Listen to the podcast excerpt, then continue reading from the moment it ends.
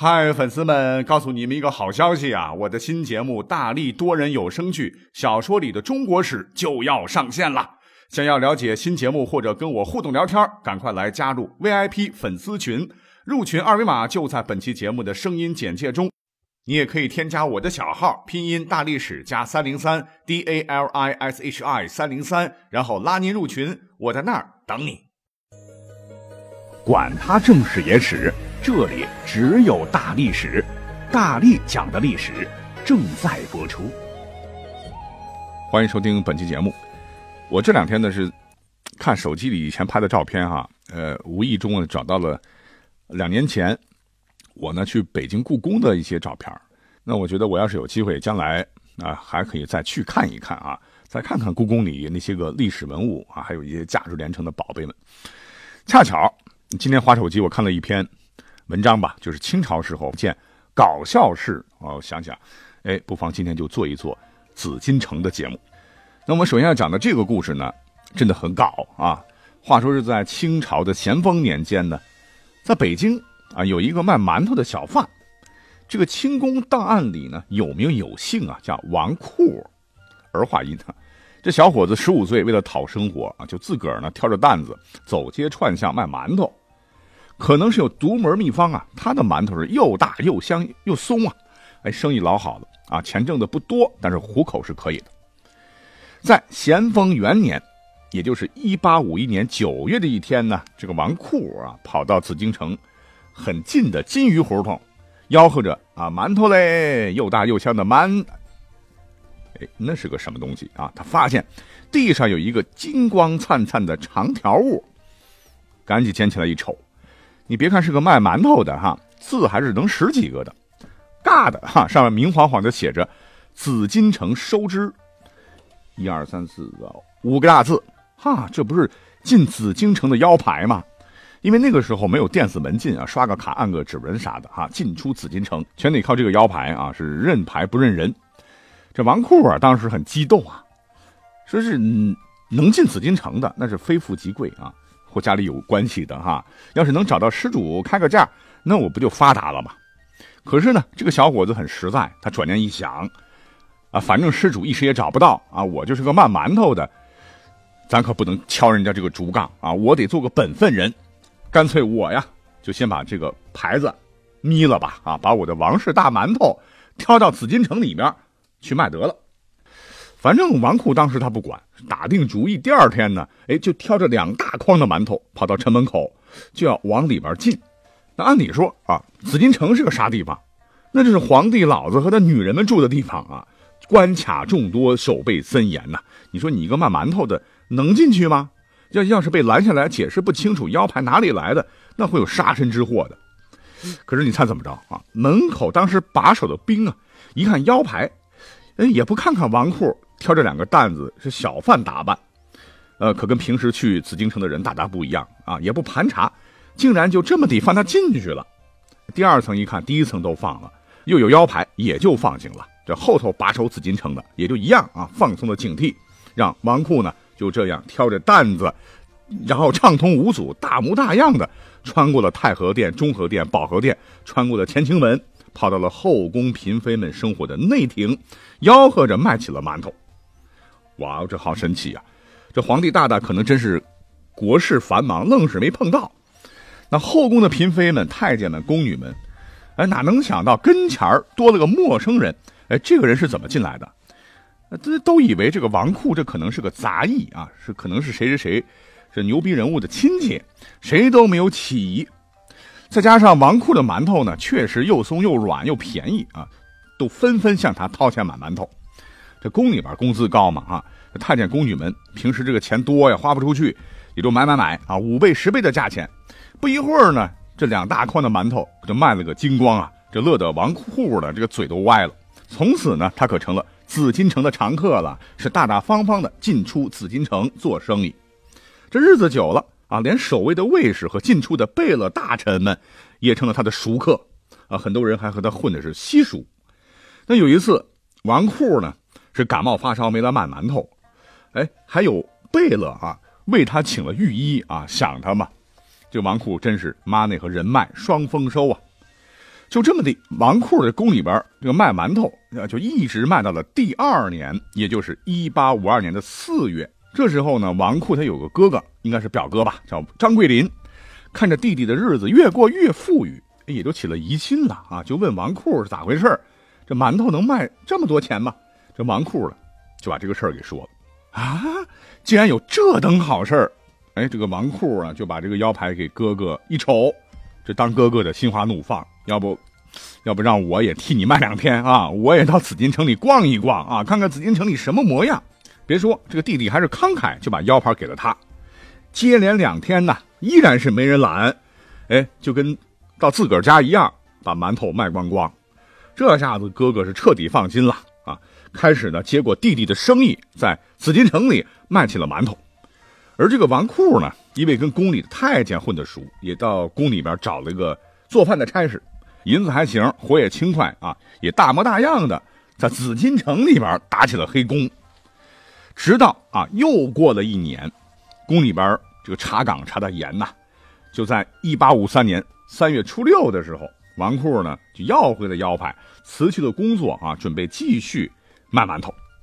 可是呢，就是在这个月的二十三号，王库是终于在宫里被逮住了。怎么回事呢？原来是咸丰刚立的这个慈安皇后，那天呢跟咸丰闲聊，就无意间说到了有个人叫王库，说他的馒头比宫里做的好啊，赶哪天也让老公尝尝。这咸丰一听，那你，这我从小在宫里边进进出出的哈，这宫里边很多的规矩我是溜清啊，啥时候能允许平民跑到了镇住的地方支摊子做买卖？后宫重地呀，这跟我的媳妇儿们万一出点啥事儿啊，丢人就丢大发了哈，就赶紧下令，把这个家伙给我抓起来，严加审问。结果呢，把这个王库一抓一审，如此这般，如此这般，哎，这搞得咸丰帝是哭笑不得。再一查啊，腰牌原来的主人呢，宫内的一个校尉，一次出宫办事，马大哈呢就把腰牌给丢了。这丢了腰牌，重罪难逃呢。这哥们儿就跑到外地去隐姓埋名做了和尚。那这边呢，怎么惩罚王库呢？皇帝当时可就犯了难了啊！你说处死吧，这宫里边皇后和嫔妃们又求情，说王库吧，平时还是个挺老实的孩子，就是缺心眼儿，不知道这个私自进宫是死罪，只是想多卖馒头。而毕竟这事儿最大的责任人应该是丢牌子的人，还有打瞌睡的侍卫们。哎，得得得啊，那就给我停杖一百，先行加号一个月啊，然后这事儿就这么了了吧。那话说王库呢，真是命硬啊，一百棍硬是扛下来了哈。然后休息几个月好了，从此呢，虽然是不能再进紫禁城了，可是这事儿因为太离奇，当时传遍京城啊，大家伙一听啊，都纷纷跑到他家里了来买馒头。哎，反而这小子因祸得福，生意比他去宫里面卖的更好了。在北京城市买房买地啊，还娶了老婆，还有几个小老婆，从此呢是过上了更加幸福的性新生活。哎，那刚才讲了哈，紫禁城是天子待的地方啊，那守卫老森严了，警卫阵容庞大，装备精良，里三层外三层，再加上严格的这个内宫制度，那怎么还会发生这等匪夷所思的事情嘞？哎，因为我们都知道啊，只要是人在干活，总会有纰漏。紫禁城在这方面的事儿，那真是太多了。比方说，在嘉庆十六年，也就是一八一一年的十二月初十那天，据记载啊，当时在紫禁城中负责保卫皇帝办公场所的景运门内，就发生了一起不可思议的盗窃案。怎么回事？就是当时的内阁中书啊，这莫名其妙的身上穿的这个皮衣啊，竟然被小偷堂而皇之的。割开了一道口子，这可是在当班时发生的啊！幸亏发现及时，没有丢啥东西。你想，皇帝的眼皮子底下这么多的禁卫军，竟然出了扒手！一调查，这宫里边丢了东西的人还真不少，直接就把当时的嘉庆气了个半死啊！因为没有监控啊，查也查不到小偷是谁。这个皇帝只能是颁发上谕，加强门禁，这个事就这么了了。还有更夸张的。啊，依然是嘉庆的时候，在嘉庆十年（一八零五年二月二十日九点），这紫禁城还发生了一起震惊全国的血案，真是把大清的脸都丢光了。那这一天呢，有一个三十多岁的精壮男子啊，是扛着一杆铁枪，用布裹着，是突破外围这个安保，突然闯到了当时的神武门外。这守门护军见状，就立即上前拦截。可是这个人呢，一语未发，将这个布一丢，把铁枪直接就戳过来，把当时阻拦的护军的衣服都扎破了。好在呢，这个扎破衣服的哥们顺势把枪暂时的握住，就防止了犯罪嫌疑人继续行凶啊。这时候，护军参领赶到。从身后把这个人就抱住了，可这个人呢，随即用右手又拔出了弯刀啊，将这个参领的帽檐砍破两处，接着呢又砍伤了两个护军的手和头。好在呢，这个还有几名护军冲出来了啊，夺下了刀啊，然后击伤了他的肘部和头部，把他团团围住，用乱棍打倒，然后擒获。那赶紧审呐啊！结果这个人就胡说啊，说自个儿叫叫萨弥文，是山西五台王家庄人。可是没说两句，就因为伤势过重，在将要押往慎刑司的时候就死了。呃，因为这个案情啊，这危及了清廷的尊严，所以当时的嘉靖皇帝是非常的重视。啊，在没有确切证据的情况下，第二天立即发布上谕，以反逆罪啊处以极刑。人死了没关系，要当众的戮尸消逝，就是把尸体打的这个稀碎啊，然后把脑袋割得失重。后来又经过多方调查，才知道这个人呢真名叫刘世清。在结案前后两个多月的时间里呢，连发了二十道上谕，最后呢，刘世清的两个幼子，当时是一个五岁，一个两个月，判交为奴。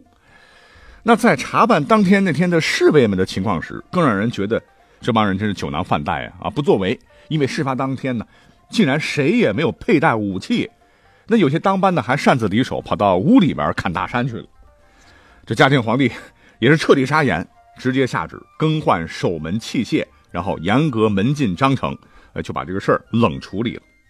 可是，也许大清真是不行了，这还没安稳几年，紫禁城呢又是祸端再起。话说，在嘉庆十八年九月，也就是一八一三年的九月十五日，在宫内太监的接应之下，当时白莲教的分支天理教教徒两百多人，竟然是从东华门、西华门向皇宫进行了攻击。这事儿太离谱了啊！别看只有两百人，但是都很猛，直接竟然攻进去了。可惜啊啊，因为他们对紫禁城一无所知，进去以后还问人说金銮宝殿在哪儿？再加上朝廷赶紧调了一千多人的火器营啊，让这些手拿着大刀长矛的义军最终全部消灭。因为当时的情况非常危急了哈，竟连连后来的这个道光皇帝也是直接上阵，拿鸟枪射杀了两名教徒。那这一个事件也被称为癸酉之变。值得一说的是啊，战斗当中呢，有两支箭呢射在了当时的隆宗门上啊，其中一个就在隆宗门的匾额上。这个嘉靖皇帝就下令将这支箭簇永远保留下来，以示警戒。哎，直到现在，如果你有兴趣去故宫转转的话，你还能在隆宗门这个匾上看到这支箭簇。这嘉靖皇帝后来还写了《欲变罪己诏》啊，说这件事为汉唐宋明未有之事也。那嘉靖皇帝可能也是万万想不到，之后的大清国运那就更惨了哈，更是汉唐宋明未有之事也啊，这是后话了。好，讲到这儿，我们本期节目就收尾了，感谢您的收听，下期再会。